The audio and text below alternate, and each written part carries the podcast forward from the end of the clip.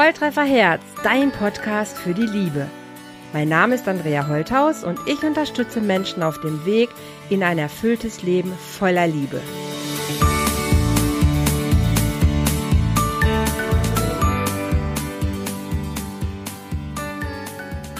Hallo ihr Lieben, herzlich willkommen hier beim nächsten Podcast von Volltreffer Herz. Heute mit dem Thema Traumata während der Schwangerschaft und bei der Geburt. Und ich habe heute einen ganz besonderen Gast bei mir. Ich bin zwar auch Traumatherapeutin, aber davon kann ich ja gar nicht immer nur alleine erzählen, sondern heute ist bei mir die Michelle Noaya Gerber. Und ich freue mich sehr, Michelle, dass du dabei bist. Und wir reden heute über Traumatisierungen während der Schwangerschaft und der Geburt. Herzlich willkommen und vielleicht magst du dich gerade einmal selber vorstellen, bevor wir ins Thema einsteigen. Michelle, wer bist du und was machst du? Ja, hallo liebe Andrea und hallo liebe Zuhörer. Ich bin systemische Traumatherapeutin seit neun Jahren und begleite vor allem hochsensible Frauen durch ihre Traumata in ihre Ressourcen und in erfüllende Liebesbeziehungen. Wow, das hört sich super, super schön an. Und wir sind ja auch tatsächlich wirklich sehr, sehr ähnlich mit unserer Arbeit ähm, angelegt. Du hast den Schwerpunkt jetzt auf Hochsensible gelegt, den Schwerpunkt auch auf Paare, Partnerschaften, Liebesbeziehungen. Und Michelle, eigentlich sagen ja die meisten Menschen, das Leben fängt ja mit der Geburt an. Ja. Und dass da auch schon Traumatisierungen entstehen können, ja, das wissen viele Menschen, aber jetzt sagst du ja, hey, stopp, das stimmt gar nicht, das fängt schon viel früher an. Ja, genau. Das beginnt eigentlich schon bei der Zeugung. Also die okay. Energien, die Vater und Mutter haben, die Gefühle, all das, was sie mitbringen, das, das prägt einem bei der Zeugung. Das ist wie ein Zeugungsimprint, sage ich dem. Wie genau muss ich mir das vorstellen? Also es ist wie so ein Stempel quasi, den die Zelle schon mitbekommt. Oder wie würdest du das formulieren? Ja, genau, genau. Mit den Energien und Emotionen und Erfahrungen der Eltern. Und vor allem das, was die Mutter erlebt dann, die ganze Schwangerschaft durch. Ähm, alles, was sie erlebt hat und vor allem nicht verarbeitet hat, das bekommt dann das, das werdende Kind ungefiltert mit und wenn es auf der Welt ist, hat es später genau die gleichen Symptome, wie wenn es das Trauma selbst erlebt hätte. Okay, also kannst du ein praktisches Beispiel dazu sagen? Also fällt dir gerade was ein spontan? Ja, also ich, ich, ich habe immer wieder Frauen bei mir, die missbraucht worden sind oder das mhm. Gefühl haben, sie wären sexuell missbraucht worden. Mhm. Und wenn man dann mit ihnen arbeitet, also gerade in der Aufstellungsarbeit, wo sich ja wirklich zeigt, um was es geht, wo man wirklich an den Ursprung geht eines Problems. Und oft zeigt sich dann, es war die Mutter, die Missbrauch erlebt hat. Oder sogar die Großmutter und gar nicht die Klientin selbst. Aber sie hat genau die gleichen Symptome, wie wenn sie selber diesen Missbrauch erlebt hätte. Ah, okay.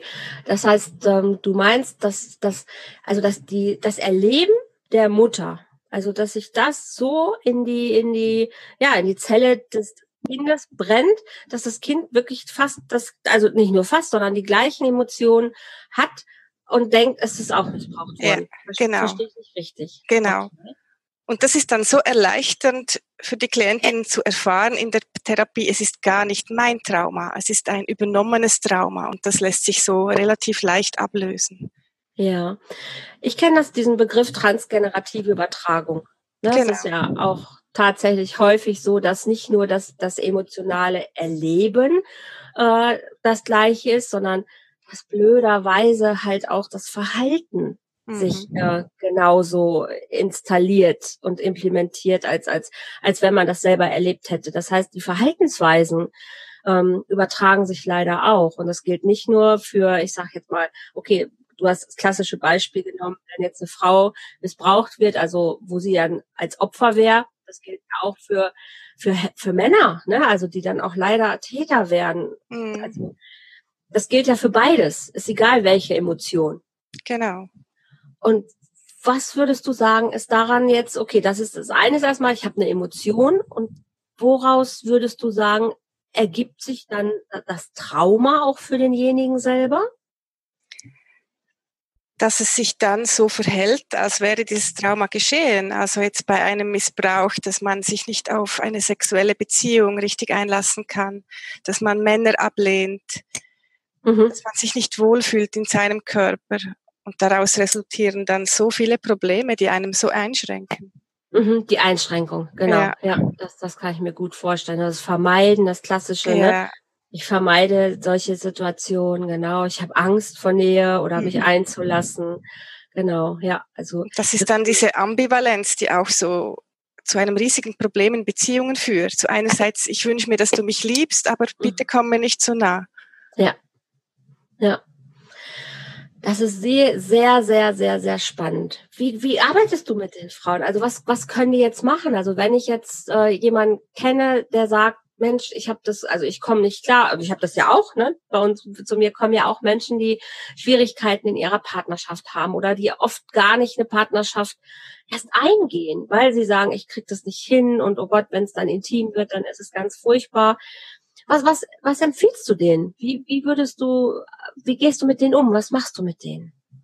Ich arbeite in erster Linie systemisch, weil durch eine Aufstellung kommen wir wirklich zum Ursprung dieses, dieses Problems und es zeigt sich, ist es etwas selber Erlebtes oder ist es etwas Übernommenes? Und wenn es etwas Übernommenes ist, kann man es sehr einfach auflösen, indem man diese Erfahrung einfach zurückgibt, dieser Person, von der sie übernommen worden ist. Und wenn es tatsächlich eine Erfahrung ist, dann arbeite ich ganz viel mit Vergebungsarbeit. Okay, wenn ich dich höre, für mich klingt das logisch. Wenn ich mir jetzt aber vorstelle, da ist jemand, der, ich sag mal so, sich mit energetischer Arbeit vielleicht noch gar nicht auskennt und auch so, also wenn Therapeuten das jetzt in der Form anwenden, dann auch nur, weil sie selber irgendwie eine Affinität zu spirituellem Arbeiten oder energetischem Arbeiten haben. In der klassischen Therapie würde man wahrscheinlich das anders formulieren. Wenn das jemand sich gar nicht mit auskennt und hört jetzt erstmal, dass du sagst so, ja, dann gebe ich das zurück. Dann wird er wahrscheinlich erstmal denken so, was geht denn hier ab? Also wie kann ich denn mein Problem zurückgeben? Wo gebe ich das denn hin? Also wie mache ich das denn? Weißt du, wie ich meine? Also mein Freund würde schon denken, so, die haben sie nicht alle, ich kann doch kein, kein Problem zurückgeben. Ja, du kannst ein Paket machen und es zurücksenden. Nein, Quatsch. Also in der Aufstellungsarbeit arbeiten wir ja in Gruppen meistens. Das empfehle ich immer, weil das so wertvoll ist, wenn wir lebendige Stellvertreter haben. Mhm. Und ähm, dann wirklich jemanden haben für, für die Person, von der es übernommen worden ist, für die Klientin selber, für, für das Trauma, für die Verletzung, aber auch für das Anliegen. Mhm. Und die Klientin kann dann wie von außen einfach zusehen was eigentlich da passiert. Und wenn man feststellt, ah, dieses Trauma ist gar nicht meines, das ist das von meiner Mutter, dann geht die Klientin zu der Mutter hin mhm. und ähm, sagt so Sätze wie zum Beispiel, liebe Mutter, ich habe das von dir übernommen aus Liebe, aus Solidarität habe ich das für dich mitgetragen und ich gebe es dir jetzt zurück. Und das mhm. ähm, machen wir über die Hände oder auch über ein Symbol, wie zum Beispiel einen Stein, wo man mhm. das wie symbolisch in einen Stein fließen lassen kann, dieses Trauma, und dann zurückgibt. Mhm. Und es ist immer so, dass die Person, der es zurückgegeben wird, erleichtert ist, mhm. dass sie ihre Last ihr Trauma, ihr Schicksal wieder alleine tragen muss. Das gibt ihr die Würde zurück. Und so sind mhm. schlussendlich beide entlastet, die Klientin und die Mutter. Wow. Das hört sich sehr, sehr, hört sich sehr, sehr schön an. Und was passiert danach?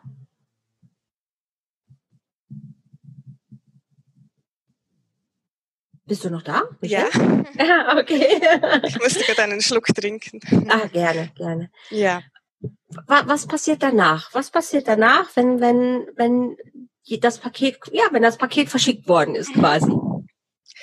Dann ist die Klientin frei mhm. und kann sich ihrem Wunsch zuwenden. Also das, was sie wirklich leben möchte. Das, was das Trauma bisher bei ihr verhindert hat. Und das ist ja meistens eine erfüllte Beziehung zu leben oder eine erfüllte Sexualität zu leben. Und wie ist deine Erfahrung? Ist das wirklich, also es hört sich so einfach an. Weißt du, es hört sich ja so leicht an. Ich behaupte das auch. Es ist auch es ist eigentlich auch einfach. Ja, ja, es ist einfach. Ja, und trotzdem denke ich immer, auch jetzt, wenn ich das bei dir so höre, wenn ich, wenn ich davon ausgehe, ich bin wirklich ein Mensch, der jahrelang es nicht geschafft hat, eine Partnerschaft zu führen, der sich hat wirklich äh, in schlechte Beziehungen begeben, hat sich vielleicht, ja, ist vielleicht selber auch dann trotzdem an schlechte Männer oder Menschen geraten und hat kein Vertrauen gefasst.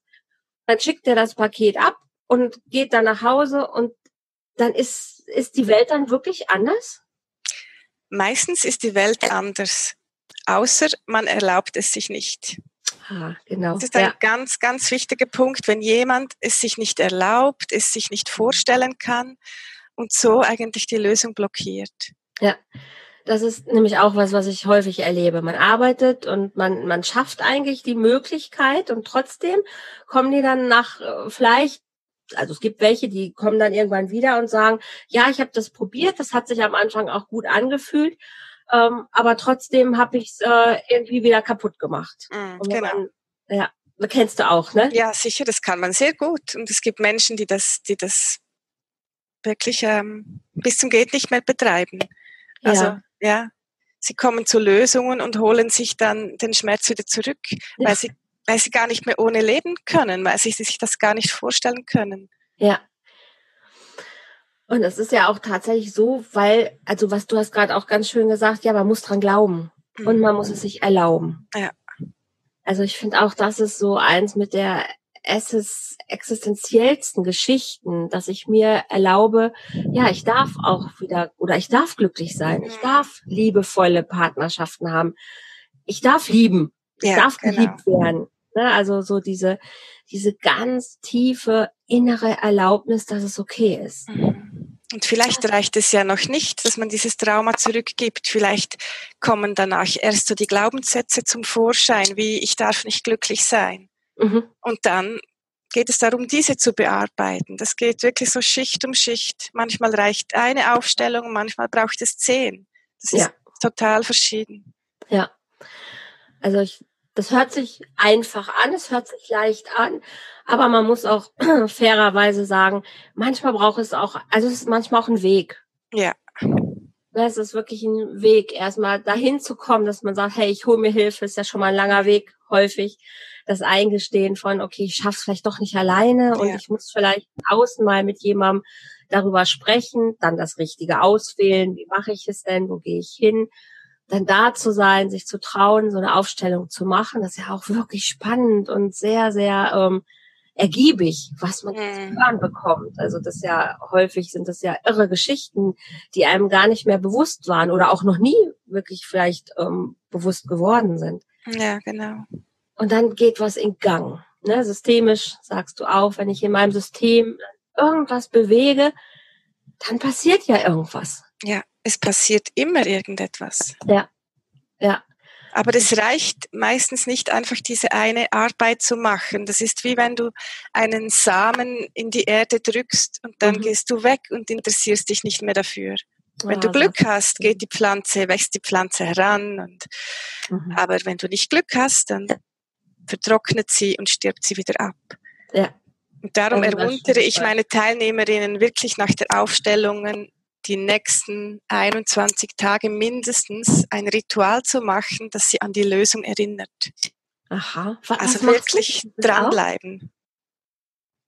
Was für ein Ritual ist das? Ja, dranbleiben. Mega ja, wichtig. Das, das wählen die Klientinnen aus. Also das, das ah. mache ich schon in der Vorbereitung, beim Vorgespräch sage ich ihnen, sie sollen sich was überlegen, ein, ein Ritual, das, das ihnen Spaß macht denn die Freude ist extrem wichtig, um die Liebe in unser Leben zu ziehen und mhm. um erfolgreich zu sein. Das kann sein, ähm, ich schaue mir jeden Tag das Bild an, das Foto vom Lösungsbild, das sich gezeigt hat. Oder ich kaufe mir jeden Tag eine Rose. Mhm, mh. Oder ich creme mich jeden Tag liebevoll ein und sage mir, wie schön ich bin. ja. Das, das wählt immer die Klientin aus. also wenn ich es richtig verstehe, geht es bei diesem Ritual um Selbstliebe, um Selbstachtung, ja. Wertschätzung dir selber gegenüber, ähm, ja, dich wirklich äh, liebevoll anzunehmen und zu verwöhnen auch und wirklich äh, ja zu, zu hegen und zu pflegen, oder? Genau. Ja, sehr schön. Und wenn man jetzt nochmal kritisch hinterfragt, so ähm, letzten Endes ja, es ist energetische Arbeit, aber nichtsdestotrotz könnte man jetzt auch, ich könnte jetzt auch eine Stunde einen Vortrag halten, was im Gehirn alles passiert, was Neuroplastizität ist und dass es wirklich biochemische Vorgänge sind, imaginäre Hypnotherapie, also dass es wirklich was ist, was was, was fundiert ist. Also es ist nicht einfach, dass da irgendwelche Spiris zusammensitzen und sagen, Nein. so, wir verschicken jetzt ein Paket und dann ist dein Problem gelöst, sondern dass es wirklich ganz klare wissenschaftliche Arbeit ist. Und ähm, dass es dem Gehirn völlig egal ist, ob du ihm Bilder lieferst, die gerade passieren, oder ob du ihm Bilder lieferst, die aber aus deiner Fantasie herkommen. Das mhm. Gehirn erlebt es so, als ob es jetzt wäre. Und wenn ich, sei es eine Meditation mache, ein Ritual mache oder Energiearbeit mache, fürs Hirn ist nur wichtig, das, was in dem Moment geliefert wird, ist fürs Hirn real. Das stimmt, genau. Und daraufhin bildet es ja Muster. Und die alten, die werden nicht einfach gelöscht, aber unser Gehirn ist in der Lage, neue zu bilden. Und das ja. ist das, so wie ich dich auch verstehe, worum es dann ja auch geht. Neue Verhaltensweisen, neue Denkstrukturen, ne? Deshalb die alten Glaubenssätze überprüfen, neue bilden. Genau. Die alten werden dann wie überschrieben, die werden nicht gelöscht. Das ist nicht möglich, nee. eine Erfahrung nee. zu löschen, aber wie überschrieben. Genau. Und das ist ja das Schöne an den Aufstellungen. Es ist nicht nur imaginär, man kann es sehen und fühlen, so die, die neue, die neue Lösung ja, wie sagen wir mal, du lernst, wenn du eine Erfahrung machst. Und bei der Aufstellung machst du die Erfahrung ja, in dem ja, Moment. Genau. Ne? Das ist das, was bei der Aufstellungsarbeit tatsächlich so, äh, so schön ist. Du machst wirklich diese Erfahrung, hey, es fühlt sich gerade viel leichter an. Mhm, ja. Es, es ist passiert was in mir. Ich kann es wirklich, äh, wirklich, äh, ja, ich, ich spüre das einfach. Genau. Und jetzt sagst du noch, ähm, das war schon in der in der Schwangerschaft. Also das heißt wirklich, du hast gesagt bei der Zeugung ja schon, ne? Du bist ja. wirklich ganz früh angefangen. Ich glaube, es geht sogar noch vorher. Es geht sogar wirklich da rein oder naja, das ist ja das, was du in die Zeugung letzten Endes mitbringst an eigenen ähm, mhm. Energien, dass das damit einfließt. Ja, Dann, es gibt ja einen Grund, also warum man gezeugt wird von genau diesen Menschen. Genau, ist auch ist auch meine, also ist auch meine, meine Überzeugung. Ähm, und dann geht's ja oftmals weiter. Dann, dann kommt die Geburt noch dazu. Dann kommt das, was du in der ersten Bindungsphase erlebst. Also häufig erlebe ich, dass sich dann die die Vorbotschaften quasi dann auch nochmal potenzieren, dadurch, ja. dass dann bei der Geburt was passiert oder dann klappt das Bindungsverhältnis nicht wirklich. Also häufig ist es so eine komplexe Anreihung von von Traumatisierung. Ja, ja. Es kommen immer mehr, es kommen immer mehr dazu, bis, ja. bis eigentlich der Schmerzpunkt erreicht ist, dass der Mensch bereit ist, hinzuschauen und etwas zu verändern. Ja, das ist auch leider wieder was genau, was, was du sagst. Manchmal geht es erst über Schmerz, ne, dass ich so lange mit mir ja. rumackere und wirklich erst dann mir Hilfe hole oder bereit bin anzuerkennen, hey, irgendwas in meinem System ist nicht in Ordnung und der Schmerz wird so groß oder der Druck, ich halte es nicht mehr aus, dass ich dann erst losgehe. Hm. Das ist doch verrückt. Ja. Das ist ja. doch verrückt. Also bei dem kleinsten Zahnschmerz geht man in der Regel zum Zahnarzt, außer man ist wirklich hardcore und vermeidet Zahnarzt auch total. Aber eigentlich sind die Menschen ja bereit, ihre Schmerzen gehen Sie zum Arzt oder nehmen eine Tablette oder machen sonst was. Aber gerade in Partnerschaften, da leben Sie jahrelang unglücklich irgendwelche Modelle und Partnerschaften, ohne loszugehen und zu sagen, hey, was, was kann ich machen, damit die Partnerschaft gut gelingt? Das ist doch verrückt. Hm, ziemlich verrückt, ja. Also das finde ich auch immer faszinierend. ähm, das, das, ja, dass, dass wir noch nicht in der Lage sind zu erkennen, hey, wenn auch bei uns in unserem menschlichen System irgendwas nicht gut ist, dann ist irgendwas nicht in Ordnung. Und dann kann man irgendwo hingehen zu Menschen, die sich damit auskennen und die mhm. sagen, hey, wir, wir können was machen. Wir können deinem System auf die Sprünge helfen, dass, dass du genau das Schöne erlebst, was du dir vorstellst. Mhm, genau. Aber das ist leider immer noch so ein Tabu bei vielen Menschen. Dass sie haben das Gefühl, das muss ich allein lösen, das ist irgendwie peinlich. Ja, dabei, je früher man beginnt, desto einfacher ist es. Absolut. Ich habe immer so Freude, wenn ganz junge Frauen zu mir kommen, weil die haben das ganze Leben noch vor sich und die können sich so vielen Schmerz ersparen. Das stimmt. Das stimmt total. Und wenn die dann auch wieder Mütter werden, ne, ist ja, ja. auch schön, bevor ich wieder Kinder in die Welt setze, erstmal zu gucken, hey, was gebe ich denen mit? Mhm. Ja, was, was, was kann ich in mir erstmal gut aufstellen, damit ich auch wirklich äh, meinem, meinem Kind was Gutes mitgebe und nicht meinen ganzen Krempel mitgebe. Ja, das, das ja. wäre eigentlich Teil einer Schwangerschaftsvorbereitung, einer idealen. Das stimmt, auf die Idee bin ich noch gar nicht gekommen. Das hast du total recht. Ja. Das passiert gar nicht sowas, oder? Nein. Du hast also Kinder. Wie, gab es das bei dir in der Schwangerschaftsvorbereitung? Nein, überhaupt nicht. Kein Thema. Darum habe ich leider auch erst später angefangen aufzuräumen. Stimmt, das wäre ein guter, guter, wobei, wäre das ein guter Moment, wenn das, wenn es dann schon da ist? Nein, da vorher, eigentlich bei, vorher, beim ne? Hochzeitsvorbereitungskurs sollte das eigentlich Thema sein, dass jeder bei sich aufräumt, damit man dann ganz frei ein Kind der Liebe zeugen kann. Ah, das wäre so schön.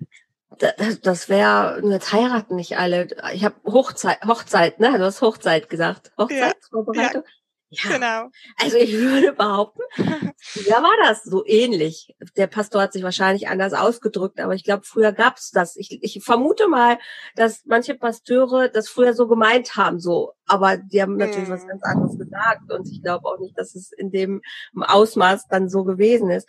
Aber das stimmt. Irgendwann sollte man an den Punkt kommen zu gucken, hey, wie bin ich aufgestellt? Was läuft bei, ist, wie bin ich unterwegs? Und das dürfte viel, viel früher sein, als erst zu so einem richtigen äh, ja, Schmerzpunkt zu kommen, wo ja, gar nichts mehr ja. geht. Ja, man wartet ja erst, bis man gescheitert ist, meistens. Und sucht Leider. sich erst dann Hilfe. Und das ist so schade umso wichtiger ist es, dass wir halt mit unserer Arbeit wirklich nach draußen gehen und sagen, hey Leute, ihr müsst nicht warten, bis erst alles den Bach runtergeht. Ihr müsst nicht warten, bis eine Beziehung völlig kaputt ist. Oder ihr müsst nicht warten, bis ihr Probleme mit Kindern habt oder mit euch habt und ihr euch wirklich nur noch unglücklich fühlt. Das geht alles viel eher. Aber wenn es denn dann so ist, dann ist es auch okay, wenigstens dann zu kommen und zu sagen, hey, ich brauche ja. Hilfe. Und dafür machen wir das Ganze. Und dafür ist es gut, Werbung zu machen, weil ich glaube auch, dass, dass, dass, dass wir grundsätzlich das Leben führen können, was wir uns wirklich von Herzen wünschen. Und darum geht's. Und deshalb machen wir diesen Podcast zusammen. Ja, ja. genau. Michelle, hast du noch was, wo du sagst, das würdest du den Hörern gerne mit auf den Weg geben? Also ich möchte einfach jedem Einzelnen Mut machen, wirklich bei sich hinzuschauen und in seinem Familiensystem aufzuräumen, weil jeder ist mit irgendjemandem aus der Familie verstrickt. Das heißt, er hat eben seine Verhaltens- und Glaubens- und Erfahrungsmuster übernommen. Und das Leben wird so viel einfacher, wenn wir dies erkennen und auflösen können. Und ja, das wünsche ich wirklich jedem von uns. Super schönes, super schönes Schlusswort. Wenn jetzt noch mal jemand wirklich wissen will, was ist eigentlich wirklich ein Trauma, dazu erzähle ich beim nächsten Podcast gerne was, weil das ist auch was, was man wirklich auch wissenschaftlich noch mal ein bisschen fundierter angucken kann.